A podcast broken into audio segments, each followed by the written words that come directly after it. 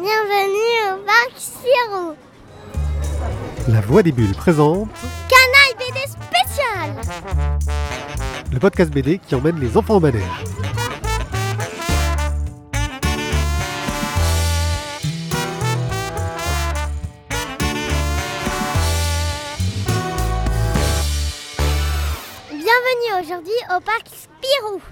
Oui, parce qu'on est au Festival Spirou, un festival qui normalement a lieu à Bruxelles, mais ils ont décidé maintenant de le faire tous les deux ans au parc Spirou à Monteux, à côté euh, d'Avignon. Euh, ce qui permet, euh, bah, c'est juste, c'est pas loin de chez nous, on a mis un peu de route pour y aller ce matin? Une heure. Mais c'est mais pour passer 4 heures ici, c'est bien. Plus de 4 heures on va passer ici, on va rester un moment. Et puis surtout qu'aujourd'hui on a un gros programme, on va faire des manèges, on a déjà commencé. Puis aussi on va faire quoi? On va interviewer des auteurs. Waouh Alors qui on va interviewer? Tu te souviens un peu? Euh, Pascal Jousselin, je crois. Euh, Menuera.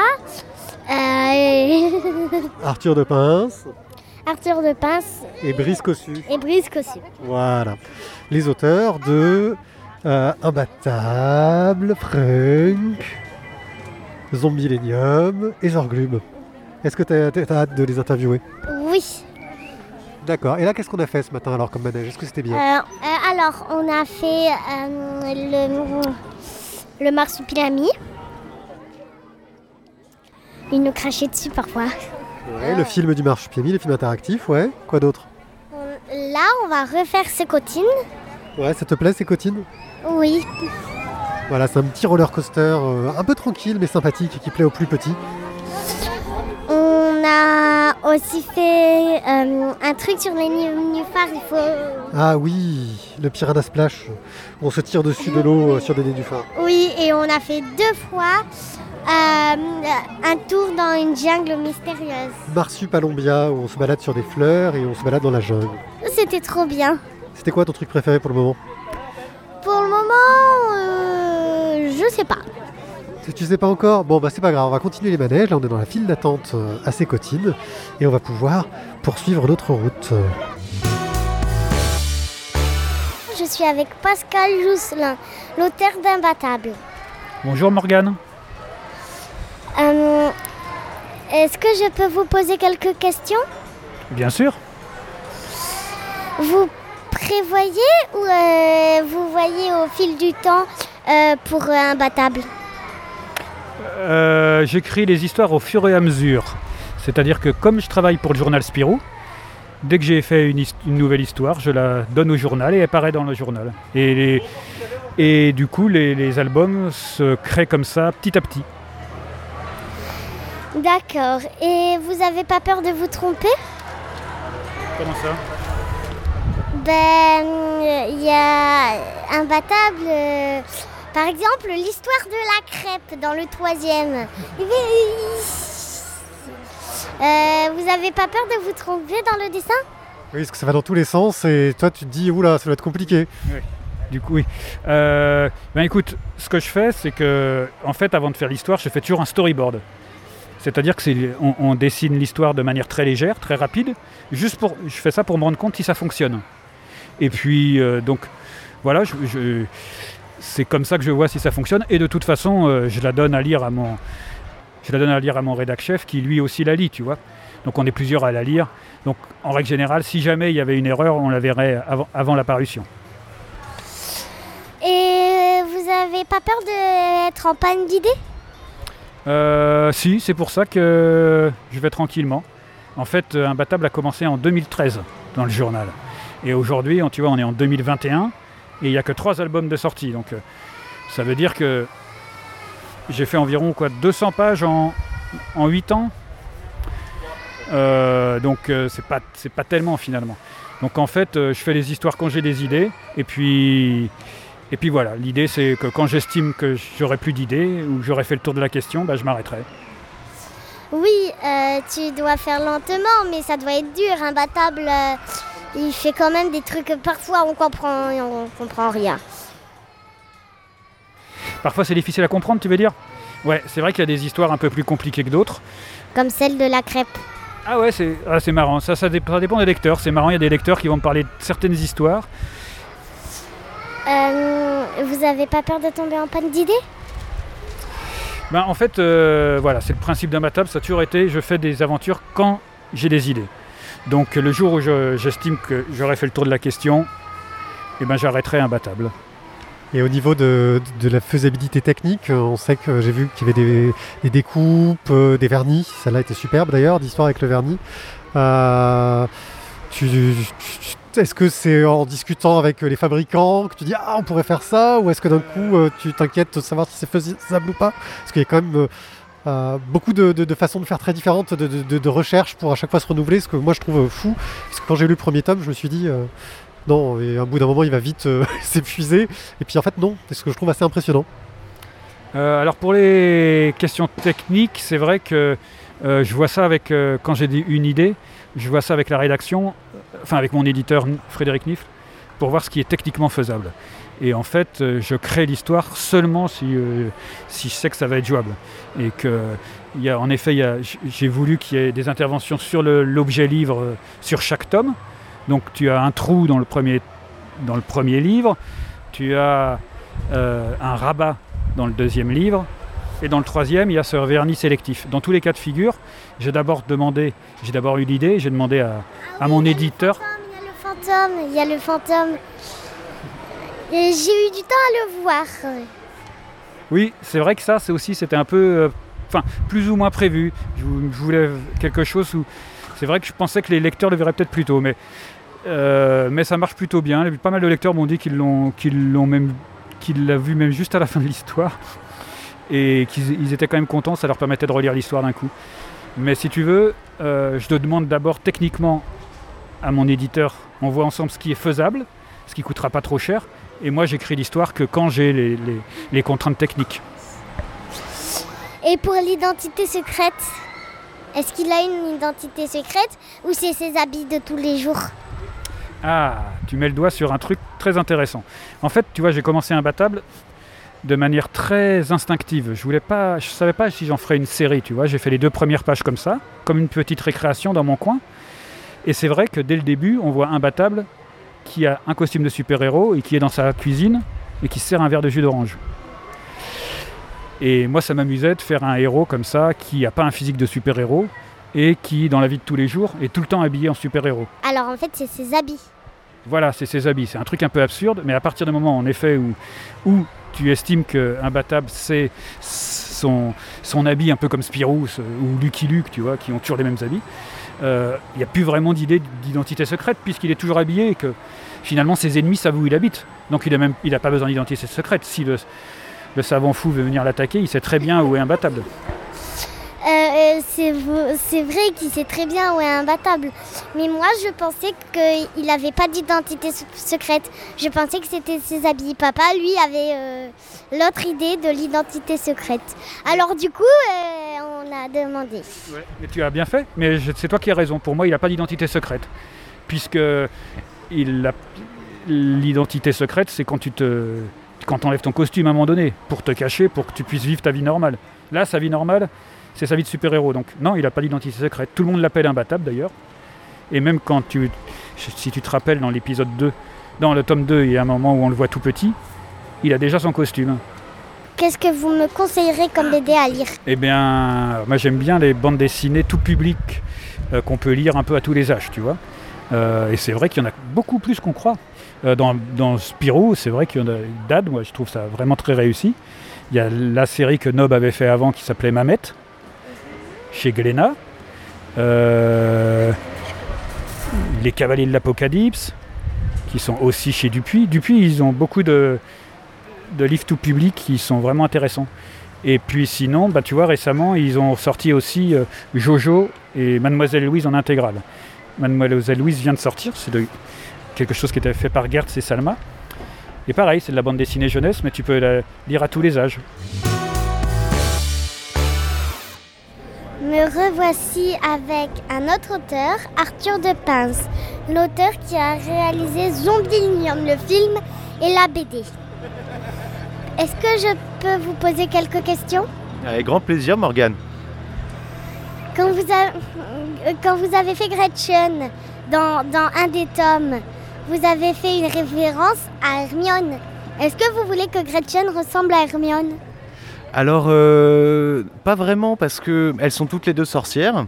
Euh, c'est vrai que j'ai fait une petite référence à un moment à Harry Potter, mais euh, pour moi, elles sont à la fois, elles ont, bon, ce sont des, gentilles, elles ont des, valeurs, elles ont envie de, sauver des gens, mais c'est pas le même tempérament. Je pense que Gretchen est plus lait, c'est-à-dire qu'elle est, elle a toujours ce regard un peu de, l'impression que tout le monde, euh, le monde entier euh, se- s'est ligué contre elle, euh, qu'elle est, euh, euh, elle vit un peu sa vie, elle a, elle a pas envie qu'on l'embête, Euh, elle est un peu plus ronchon aussi, mais c'est ça qui la rend attachante. Et pour, euh, information, le, personnage de Gretchen en fait a été inspiré par euh, une copine à moi qui, euh, lui ressemble aussi, hein, qui a la même tête et qui, a aussi le même tempérament. Et quand j'ai écrit Zombilenium et que j'ai décidé qu'il y aurait une sorcière, j'ai tout de suite pensé à elle. Et donc c'est bien parce que même parfois ça m'arrive de lui demander des conseils par rapport à l'histoire, euh, savoir ce qu'elle en pense, parce que bah, elle incarne tellement le personnage, ou c'est plutôt le personnage qui l'incarne, que du coup c'est c'est vraiment une, une référence. Est-ce qu'il y aura d'autres tomes, d'autres histoires de Zombilinium qui vont sortir, une suite? Alors, euh, alors il y en aura un dernier. Là, pour l'instant, il y en a cinq qui sont sortis. Et euh, j'avais toujours dit qu'il y en aurait six. Donc là, je suis en train de travailler sur le sixième. Je- J'en suis à peu près à la planche euh, 20. Et il, y aura, il va être un peu plus long. hein. Il y aura 54 planches. Euh, et ce sera le, dernier.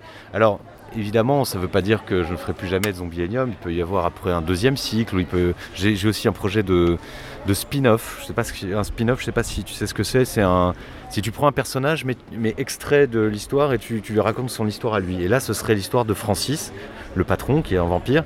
Et donc, c'est une BD qui se passerait dans les années 80, qui raconte la création du parc. euh, et voilà. Donc, euh, mais là, cet album, le, le prochain, sera le numéro 6, sera le, celui donc qui aura la fin de l'histoire qu'on suit depuis le tome 1. Est-ce que vous avez su au tout départ la voix du squelette? La, la voix du squelette? Pour le film alors? Oui, parce que Sirius euh, bah, chante la chanson quand même. hein. Est-ce que tu savais dès le départ que c'était. Ça allait être lui qui allait faire la voix et la chanson? Alors euh, justement, c'est assez amusant parce que la collaboration avec Skip the Use euh, et Matt Bastard en particulier euh, est venue très tôt. Parce qu'avant le film, on avait, j'avais déjà réalisé le clip d'une de leurs chansons, ce qui nous a permis d'ailleurs de, nous faire la main hein, sur les personnages du film, sur l'animation. Et euh, ensuite, euh, il était convenu qu'il fasse les chansons, euh, du film. Alors il y avait deux musiciens pour le film. Il y avait lui et Eric Neveu qui fait aussi toutes les musiques instrumentales. Et pour les chansons, donc Matt a fait le boulot et en fait la collaboration s'est tellement bien passée que on a pensé à lui pour faire la voix de Sirius. Et, c'est un boulot qu'il a fait euh, parfaitement parce qu'en plus il s'est permis même d'improviser, de, faire des, de- de- des répliques, d'inventer des répliques euh, rigolotes. Et, en fait, euh, ce qui est amusant, c'est que dans le clip, ça raconte l'arrivée de Sirius dans le parc, mais en fait, euh, Sirius avant, bah, c'était Matt Bastard. Donc en fait, il y a Sirius et Matt Bastard se confondent. En fait, c'est le même personnage, et donc c'était complètement logique que ce soit lui qui, qui fasse la voix de Sirius. Donc il était noir, mais c'était pas un militant. euh. Alors après, on, ne sait pas. De toute façon, c'est un squelette, il a plus de peau, donc, euh, donc la question, euh, la question est un mystère pour tout le monde, on va dire. Mais par contre, ce qui est sûr, c'est que c'est que les deux sont, sont, sont un peu des, beaux parleurs, des tchatcheurs, et, et qu'ils aiment bien, voilà, ils aiment bien un peu séduire les gens, et, et ils parlent beaucoup, voilà. Tu m'as parlé tout à l'heure, euh, Morgane, d'un rapport entre euh, euh, la petite fille dans le film. Oui, Lucie et Lucie. Je pense que tu as fait la suite du film. Je, je pense que tu as, je pense que Lucie, la sorcière avec avec les cheveux bleus, c'est la petite Lucie dans le dans le film. Eh ben, exactement. En fait, c'est quelque chose que j'ai pas révélé au début. Euh, en fait, le... mais que je révèle un peu à la fin du, du tome 4. En fait, il faut savoir que l'histoire du film se passe avant euh, l'histoire de la BD. Il y a 5 ans euh, dans le temps du récit entre le film et le tome 1 et 5 ans entre le tome 1 et le tome 3. Donc Lucie a 8 ans dans le film. Euh, donc c'est une petite fille et puis dans, le, dans la BD, enfin, donc dans le tome 4, quand on la revoit sous le nom de Charlotte, elle a donc 18 ans. Et donc, euh, par contre, le, mystère, c'est de savoir pourquoi, entre-temps, c'est devenu euh, une, rivale de Gretchen, alors qu'au début, elles étaient, elles étaient copines. Et en fait, ça, c'est quelque chose que je raconte un peu dans le tome 5 et qui va être révélé dans le tome 6. Oui, et c'est quoi le, ver- le vectoriel Alors, le vectoriel, bah, c'est une très bonne question, parce que c'est vrai que j'en parle beaucoup, mais finalement, ça ne parle pas beaucoup aux gens. Le vectoriel, c'est un- une façon de dessiner sur ordinateur. Alors, il y a beaucoup de logiciels qui existent sur ordinateur, notamment le plus connu, c'est Photoshop. Maintenant, il y en a beaucoup d'autres. Et moi, je travaille sur un logiciel qui s'appelle Illustrator. Et les vecteurs, c'est en fait, c'est que avec le stylet, quand je dessine sur l'écran, je dessine pas un trait, je dessine des formes comme si c'était du papier découpé. Et les formes, par exemple, je vais dessiner, si je dessine, euh, admettons, euh, Sirius, je vais d'abord dessiner un rond, un peu blanc pour le, le haut du crâne, ensuite deux petits ronds noirs pour euh, les yeux, et ensuite euh, d'autres formes, et puis ça va finir par composer son, son- son visage. Et, et tout ça, en fait, ce sont des... C'est dur à expliquer euh, oralement, mais ce sont des petites lignes, euh, et on peut zoomer à l'infini dessus, et on peut changer les points, on peut... euh, euh, c'est un il y a un petit côté magique, moi, c'est pour ça que j'aime bien euh, Illustrator. En fait. Voilà. C'était une question piège. Oui, Et apparemment, papa m'a dit que euh, y a, vous zoomez tellement loin que vous pouvez faire des, euh, détails qui se voyaient même pas euh, quand on imprimait. Exactement, c'est-à-dire que notamment dans le, bah, dans le tome 4, euh, j'ai fait un moment Gretchen qui est sur son balai, qui regarde avec des jumelles, et on voit un passage à niveau. Et sur le passage à niveau, il y a le panneau avec marqué un train peut en cacher un autre, ce qui est souvent le, le cas pour les passages à niveau. Et alors ça c'était pour la blague, mais c'est vrai que euh, ensuite quand le bouquin est sorti, qu'il a été imprimé, même si l'impression est très très fine, et ben en fait ce panneau il c'est juste trois gros points, euh, donc ça va ça va au-delà de la trame d'impression. Et en fait, le danger quand on travaille en vectoriel, c'est que on peut tellement se perdre dans les détails que parfois on se dit mais là j'ai fait les petits détails, j'ai fait toutes les feuilles d'un arbre alors que l'arbre il va être tout petit comme, ça sur le, le- sur l'album et que ça sert à rien quoi. Donc en fait, il faut toujours euh, penser à ne pas trop rentrer dans le détail, ressortir un peu. Enfin, c'est, ça, ça peut faire vraiment perdre beaucoup de temps. euh, à moins qu'un jour ils publient des albums qui font la taille d'un terrain de tennis, mais, sinon pour un album qui petit comme ça, ça, ça voilà, faut pas rentrer dans les détails trop.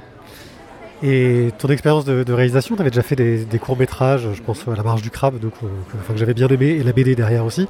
Euh, je sais que le film Zombie Millennium a été assez éprouvant. Euh, tu as d'autres projets de réalisation euh, en cinéma, ou bah, là tu restes sur la BD parce que tu souffles un peu?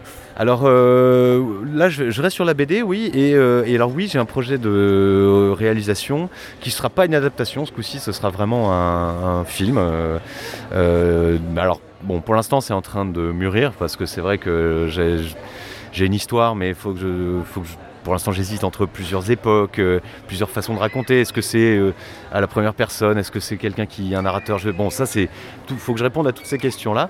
Mais en tout cas, oui, j'ai j'ai un projet. J'aimerais beaucoup, beaucoup, beaucoup euh, re- refaire un film. J'ai une dernière question. Qu'est-ce que tu me conseillerais comme BD Euh, Qu'est-ce que je conseillerais comme BD Euh, Bon, j'ai évidemment plein de BD à conseiller chez mes, collègues. hein. Euh, bah voilà, vue de nez, Franck par exemple, qui euh, voilà, Frink, Frunk. Même eux, ils savent pas comment le prononcer. hein. Euh, donc euh, voilà, il y a Brice Cossu qui est là, qui est le dessinateur, et Olivier Boquet qui est au scénario. Euh, donc c'est voilà, c'est, je suppose que tu connais peut-être déjà. Non, sinon, ah, une, une des BD que j'ai beaucoup aimé euh, récemment, c'est Mécanique Céleste de Merwan Chaban, qui, je sais pas si tu connais, ça, se passe un peu dans, un futur qu'on appelle post-apocalyptique, c'est-à-dire un futur très très lointain où la nature a un peu repris ses droits, où les gens vivent comme dans une tribu.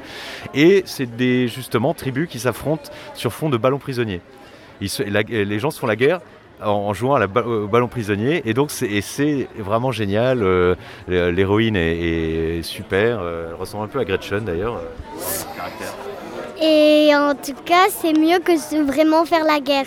Eux, euh, eux, ils se battent pas avec les mains, ils se battent avec un ballon. Exactement, et c'est là où cette BD est géniale, c'est qu'en plus, euh, il n'a pas besoin de dessiner des armes ou des, gens qui meurent et tout, c'est, les gens se touchent avec un ballon, mais il réussit quand même malgré ça à faire, euh, il y a énormément de suspense, et on est accroché complètement à l'histoire et à, l'héroïne qui est, qui est et voilà donc c'est vraiment une, très très bonne BD. Je crois même qu'il est en train de préparer un, deuxième. justement, j'avais entendu parler et tu penses que ce serait. J'avais peur que ce soit pas une BD de tout public. Tu penses que ce serait une BD qui, pourrait être vraiment de tout public? Je, oui, je pense que c'est tout public. Enfin, honnêtement, euh, c'est vrai que j'ai essayé de me rappeler au moment où j'en ai parlé, mais je me semble que c'est c'est pas euh, c'est pas violent, c'est pas. Euh, alors les personnages sont, des adultes, c'est vrai, ils parlent comme des adultes, euh, etc. Mais, mais bon, franchement, je pense que ça peut être vraiment tout public. Et enfin, à ma connaissance, d'après mes souvenirs, il n'y a pas de. Voilà, peut-être un peu du langage ordurier éventuellement, mais. Alors c'est pas, oui, c'est pas enfantin, hein, c'est pas. c'est, mais, voilà, je pense que ça peut être lu un peu pour tous les âges, quoi. J'avais hésité à lui mettre Zombie Millennium dans les mains. bah oui, oui. Bonjour, nous revoilà avec encore un autre auteur, euh, José Luis Menuera, l'auteur de Zorglub et le dessinateur de Spirou. Bonjour, bonjour. Puis-je vous poser quelques questions? Ah, j'ai t'en prie. Est-ce que c'est vous qui avez eu l'idée de créer la série Zorglub Ouais, Zorglub, c'est un personnage que j'ai pas créé qui apparaissait déjà dans les aventures de Spirou et Fantasio, c'était les méchants des aventures de Spirou et Fantasio, dont je l'ai pris pour raconter ses propres aventures à lui-même. Avec sa fille, il a une fille, et donc euh, essayer à comprendre s'il était vraiment méchant ou pas. Je n'ai pas l'impression. Toi, toi tu as, l'impression qu'il est méchant, lui? Non, j'ai pas l'impression. En fait, il est méchant, il n'est pas très très méchant mais il essaye de... En fait, il est méchant parce qu'il essaye de protéger, euh, de, Voilà. Alors, et comment il arrive à être aussi bête et intelligent à la fois? Ah, C'est une excellente question. Effectivement, on peut, faire, on peut être bête et intelligent en même temps, et lui, c'est très intelligent, parce qu'il est capable d'inventer des choses incroyables, mais il est totalement bête pour tout ce qui est les rapports tout-même tu vois, pour comprendre les autres euh, personnes, savoir comment euh, euh, traiter avec des autres personnes. Donc c'est de là qu'est bien sa méchanceté. Si méchant il est, c'est parce qu'il ne sait pas vraiment se comporter avec des autres. Et comment tu as eu l'idée de créer une fille à Zorglub? Bah Justement, il fallait pour moi que les personnages soient un contraste avec un, un autre être humain qui est par contre parfaitement capable de comprendre tout le monde, d'être empathique. Tu vois, de, savoir ce qu'il arrive aux autres et de savoir comment faire plaisir, ou comment accompagner les autres, etc. Et donc j'ai créé une fille pour Sorgloop. Sauf que cette fille-là, c'est pas vraiment un être humain. Tu sais qu'est-ce qu'elle est? Oui. C'est la, la, la question suivante. D'accord. Pourquoi la fille est un robot?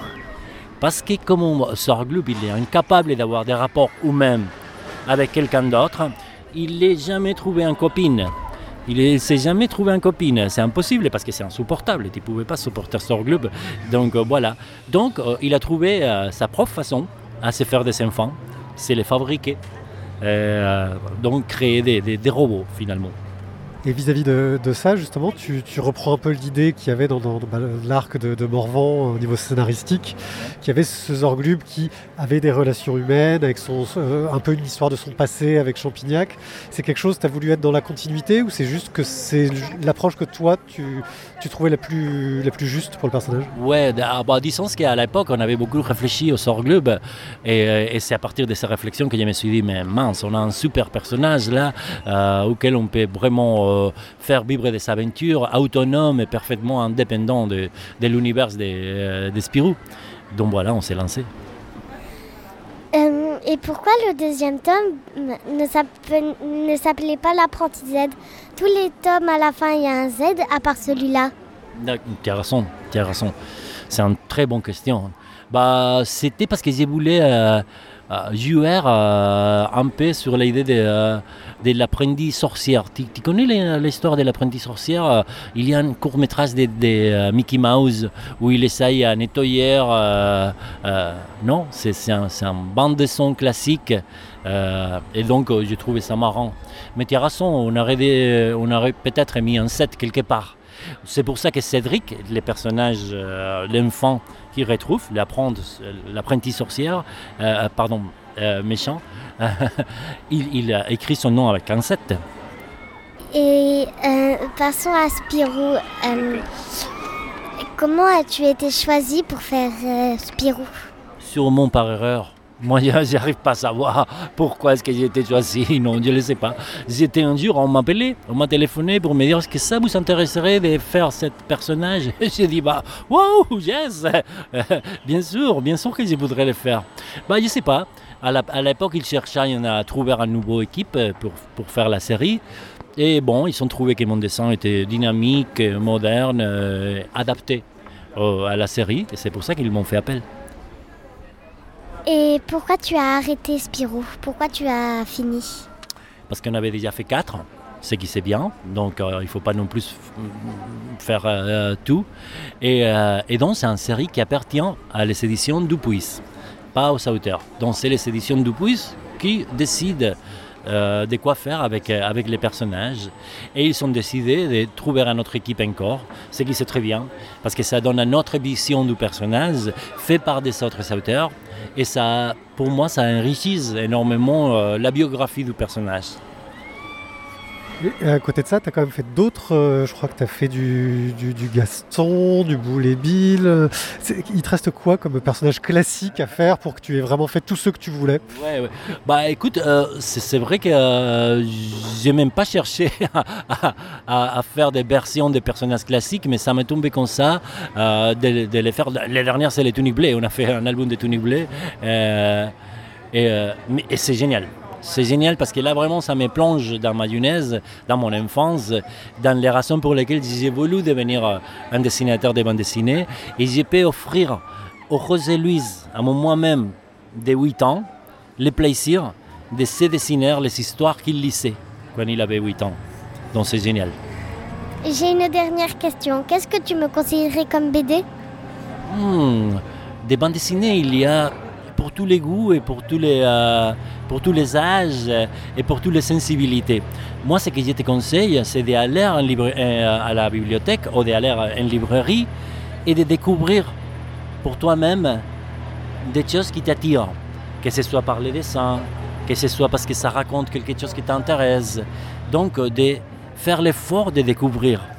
Et tu vas sûrement tomber sur des choses que tu ne connais pas du tout, que, desquelles personne ne t'a pas parlé, mais qui vont t'interpeller et qui vont te réveiller quelque chose dedans. Et c'est ça que c'est génial, découvrir des choses.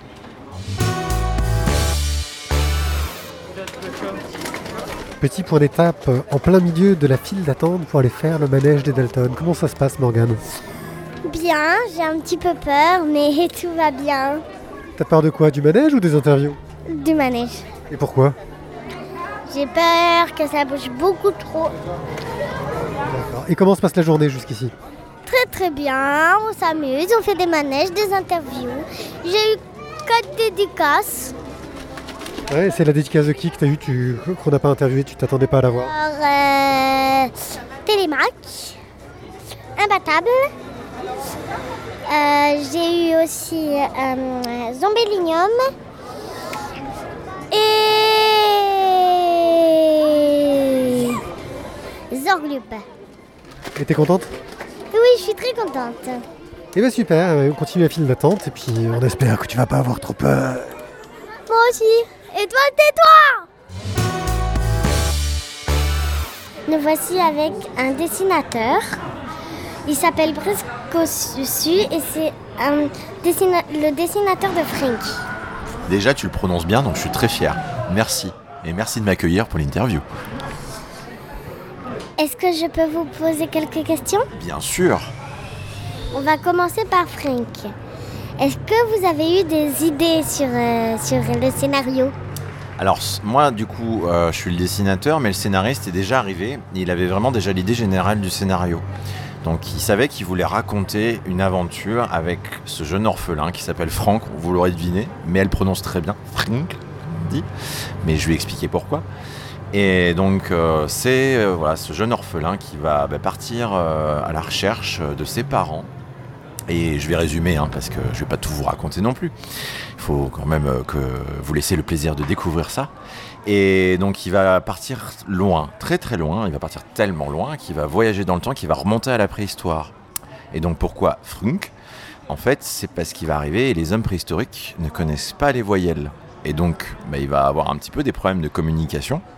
Mais ce qui va être étonnant, c'est que quand on lit la bande dessinée, même si on a que les voyelles, même si on a que les consonnes, pardon, on comprend aussi ce qui est dit. Et donc euh, cette idée, en fait d'enlever les voyelles, euh, Olivier l'a eu parce qu'il voulait, voulait trouver le moyen. Quel va être le, bah, le, problème de communication entre eux Parce qu'il va bien falloir créer ce problème-là. Il y avait un petit peu ce truc dans Astérix et Cléopâtre où tu avais euh, les, où il parlait en, en hiéroglyphe, tu sais. Et donc euh, il s'est demandé comment faire. Et il s'est dit bon bah un homme préhistorique. eh, ça peut être rigolo de- d'enlever les voyelles euh, parce que ça va donner un côté un petit peu barbare, des trucs comme ça. Et, je me rappelle l'anecdote, il me l'avait raconté. euh, il a d'abord essayé de, de voir avec ses filleuls dans mon souvenir. Et en fait, ça les a super amusés. Donc il a dit Ok, je pense que sur les enfants ça marche. Et donc on va partir sur cette idée-là. Et voilà, ça c'est le point, de, le point de départ de Frunk. Comment vous arrivez à faire que ça soit réaliste, mais en même temps euh, pas réaliste? Alors, ben forcément, de toute façon, en tant que dessinateur, euh, ce qui nous importe, c'est l'observation. Je veux dire, euh, quand on a, moi, quand j'ai appris à dessiner, alors il y avait mon travail d'imagination. J'ai lu beaucoup de bandes dessinées, j'ai regardé beaucoup de dessins animés, et j'ai lu beaucoup de livres aussi, beaucoup de romans, parce qu'il n'y a pas que les images dans la vie, il y a aussi euh, le, texte. Et en fait, euh, bah, du coup, ça, je me suis nourri de beaucoup d'images. Et donc, euh, voilà, mais je me suis aussi nourri de, euh, bah, de ce qui m'entoure. Parce que moi, finalement, quand je dessinais des personnages, le premier modèle que j'avais, c'était moi. Donc, par exemple, si je devais dessiner un personnage qui sourit, bah, je prenais mon miroir et je faisais, je faisais la grimace. Et puis, bah voilà, si je faisais des grimaces comme ça. Et tu sais, c'est un travers de dessinateur. Si tu, alors, tu le verras peut-être pas en dédicace, mais si un jour tu es dans le bureau d'un dessinateur, dans le secret de, l'élaboration d'une bande dessinée, tu observeras bien le dessinateur. S'il dessine un personnage triste, tu vas voir qu'il va prendre un air triste, mais tu vas dire mais qu'est-ce qui vous arrive? Mais il va te dire non, tout va bien. Mais c'est simplement un réflexe qu'on a, et même moi je l'ai toujours, de dire quand on est en train de dessiner un personnage qui a des expressions, on prend naïvement pendant qu'on est en train de dessiner, on prend cette expression-là parce qu'on se met en fait à la place du personnage qu'on dessine. Voilà. Je sais, euh, j'ai inventé un roman, un petit roman, j'ai pas fait les images. C'est mon tonton qui va faire les images, mais je me suis imaginé ce qu'ils allaient faire les personnages. Alors du coup, euh, réflexe, ben, pareil. Ouais, oui. C'est pareil quand tu écris, en fait, tu, tu te mets dans la peau de tes personnages. En fait, ce qu'il faut savoir quand tu, quand tu écris un roman ou quand tu fais une bande dessinée, tu sais, dans les films, tu as la personne qui réalise, tu as les acteurs, tu as ceux qui font le scénario, tu as ceux qui font la mise en scène, tu as ceux qui font la lumière. tu as- Toi, quand tu crées une histoire, tu prends tous ces rôles-là. Parce que tu vas absolument tout créer de A à Z, que ce soit pour les personnages. Et c'est ça la bande dessinée, c'est vraiment tu es les acteurs parce que tu, tu te mets émotionnellement dans ce que tu dessines ou dans ce que tu écris. Et c'est ça qui est super dans ce métier, parce que tu vis des aventures toi-même, finalement en les inventant et en les faisant pour les autres. Et euh, comment vous arrivez à faire les lapins aussi mignons? Ah ça c'est tout un art. En fait je me suis dit, je l'ai dessiné jusqu'au moment où je vais réussir à m'auto-hypnotiser en me disant ils sont tellement mignons, oh mon dieu je n'y arrive pas. Mais euh, non, après j'ai toujours eu un amour particulier pour les personnages quand ils sont mignons, quand ils sont attachants. Euh, Enfin moi j'ai toujours été charmé par ce genre de dessin.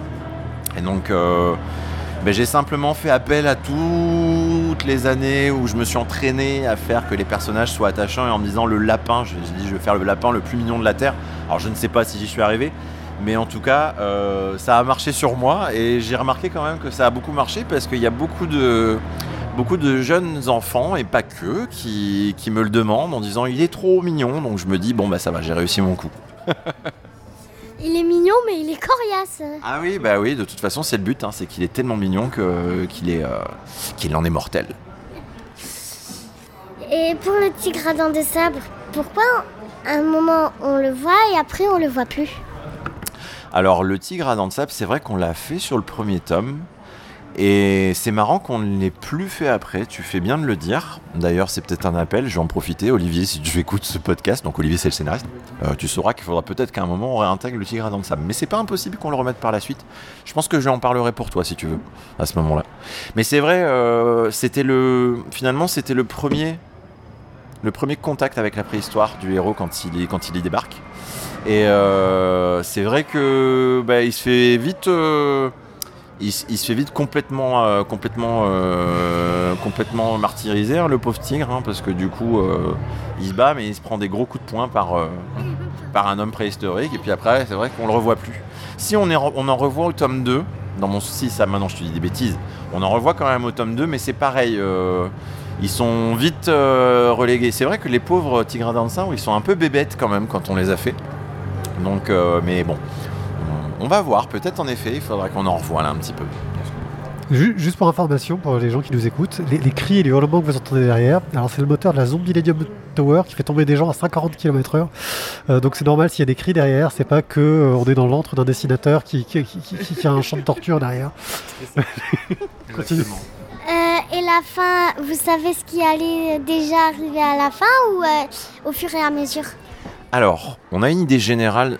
Par exemple, pour le premier cycle, donc le tome 1 à 4, euh, Olivier avait déjà tout écrit, il savait déjà tout. On a rajouté quelques éléments, mais euh, c'était déjà fait. Par contre, tout ce qui est arrivé par la suite, euh, on savait vers où on voulait aller, mais en même temps, c'est-à-dire, il faut imaginer que tu connais la destination, mais que tu connais pas encore le chemin par lequel tu vas passer.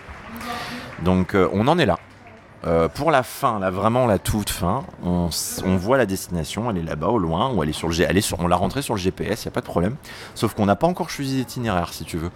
Euh, on, a plein d'idées. Alors c'est pour ça, non, en fait, euh, je suis pas juste le dessinateur et Olivier le scénariste. Depuis le début, on travaille beaucoup ensemble. C'est-à-dire qu'il a vraiment son mot à dire sur le dessin et je travaille aussi, je travaille avec lui aussi sur le scénario. On discute énormément de ce qu'on a envie de faire, de, de ce qu'on réserve comme surprise euh, aux personnages, de ce qu'on a envie de raconter. Il y a des éléments qui nous font rire, on se dit tiens, moi j'aimerais bien qu'il y ait ça dans ce tome-là. Et, euh, et voilà, et on essaye vraiment de composer toujours autour de ça. Moi j'avoue que de mon côté j'étais très surpris et agréablement par euh, l'intégrale en 4 tomes, parce que je pense que j'aurais lu juste le premier tome, j'aurais pas autant accroché. C'est-à-dire qu'il a fallu que j'arrive à la fin du premier cycle pour me dire ah merde, en fait c'est super bien pensé du début à la fin en fait. On dit pas de gros mots. Zut, c'est vrai, j'ai dit des gros mots. Oui, mais c'est le premier mot qu'ont dit les hommes. Donc j'ai droit. Ne t'inquiète pas, il y aura peut-être un bip sur le, sur le site. Et euh, oui, alors, euh, c'est vrai qu'on a, on nous a, on nous a posé beaucoup de questions, mais c'est vrai qu'on a prévenu euh, dès le début que on va pas juste avec ce héros faire euh, bon bah, ce petit gamin qui va se faire courser par des animaux préhistoriques et, tomber, et, se casser la figure dans la gadoue et se retrouver empêtré dans des lianes et, euh, voilà. Euh, L'humour est vraiment la composante à laquelle on tient parce que nous on voulait raconter une aventure et quand même une aventure c'est de l'humour. Mais une aventure c'est pas que de l'humour. Une vraie aventure il se passe aussi des drames il se passe aussi des choses tristes il se passe aussi des choses assez incroyables. Et en fait c'est vrai que euh, sur le début, le temps de poser la série, on a vraiment posé les bases, mais on a fait évoluer. Olivier avait comme euh, comme référence vraiment beaucoup de choses très différentes, Retour vers le futur, etc. Et c'est vrai que nous, on a Harry Potter en fait en référence, euh, sans, on, on espère autant de succès hein, que ça, ça serait bien. hein. Ça serait bien. Mais voilà, c'est vrai qu'Harry Potter, au début, ben, on a ce jeune sorcier d'une dizaine d'années qui arrive à l'école, qui a eu des merveilleuses aventures, mais sauf qu'en fait, après, ben, le héros va grandir, le héros va mûrir, et il va se passer des choses vraiment euh, assez incroyables, et l'univers va vraiment énormément s'étoffer. Et c'est vrai que nous, sur le premier cycle, ben, on finit le tome 4, on répond finalement à, à des questions, et on a amené beaucoup de choses, et on a recoupé beaucoup de choses. Et sur le second cycle, on va même amener encore des choses nouvelles. L'univers va encore s'étoffer et ça va devenir bien plus, je dirais pas complexe, mais un petit peu. C'est-à-dire que va y avoir beaucoup de choses. Je peux pas trop en parler parce que vous n'avez lu que le premier cycle tous les deux en plus. Euh, mais ça va être très étonnant. Et c'est le point culminant. Donc on est en train, je suis actuellement avec Olivier, on est donc sur le dernier tome du second cycle, le tome 8. Et ça va être absolument dantesque. Voilà, je peux pas en dire plus. Vous, vous avez lu le tome 4. Le tome 4, vous l'avez peut-être trouvé justement en disant Waouh, c'est incroyable. Bah, attendez de voir le 8, quoi. Voilà. Euh, Et euh, pour le triomphe des Orlubes, comment vous arrivez à dessiner à deux? Alors, euh, en fait, euh, pour dessiner à deux, donc, faut savoir qu'avec le copain avec qui j'ai travaillé, donc Alexis Santac, on, on se connaît depuis très longtemps. On se connaît depuis. Tu as quel âge? Euh, J'ai 9 ans. J'ai 9 ans. Tu as 9 ans. Euh, ça fait plus- on, se connaît et on travaille depuis plus longtemps. Tu n'étais pas encore né qu'on travaillait déjà ensemble. Voilà. Donc en fait, on travaille ensemble depuis très longtemps, donc on se connaît très bien. On a des dessins qui ne sont pas forcément les mêmes, mais on a des influences qui sont les mêmes. Et encore, je te dirais qu'aujourd'hui, euh, nos, nos styles ont vraiment tendance à aller dans le même sens, parce qu'on s'est vraiment influent. Enfin, quand tu travailles tout le temps avec la même personne, forcément, tu t'amènes beaucoup de choses et tu t'influences. On a vraiment construit nos carrières tous les deux ensemble. Et donc, euh, bah, sur cet album, je vais te dire euh, la réponse qu'on donne toujours quand on nous pose la question, c'est qu'on a fait un trait chacun. Ça paraît bête, euh, mais c'est presque ça en fait. On n'a pas forcément quelqu'un qui dessine comme ça. Et donc, bah, moi par exemple, je vais dessiner un personnage, mais je je vais pas savoir faire l'œil gauche. Et du coup, elle dit non mais c'est bon, laisse-le moi, je vais prendre et puis lui va faire l'œil gauche. Et j'ai dit attends, regarde, moi je, je veux bien faire la bouche. Et ben voilà, c'est comme ça qu'on a fait. On est conscient, c'est vrai, quand on en parle aux gens, ils disent mais c'est super bizarre, il y en a pas un qui fait plus ça, qui fait plus ça. Non, c'est vrai, on n'a pas fait que le triangle de Zorglub tous les deux, on a fait beaucoup, on a fait quand même 3-4 livres ensemble. Et j'attends le prochain.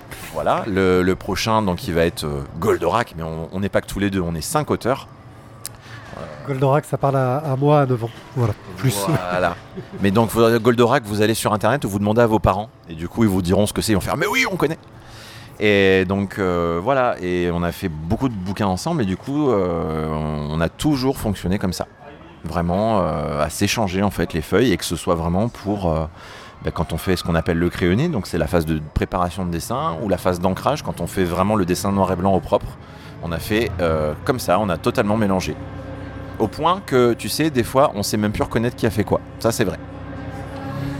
Euh, et pour le, pour le triomphe de Zorglub, pourquoi c'est pas le triomphe du Z? Ah, bonne question. Bah écoute, euh, alors là, ah dis donc.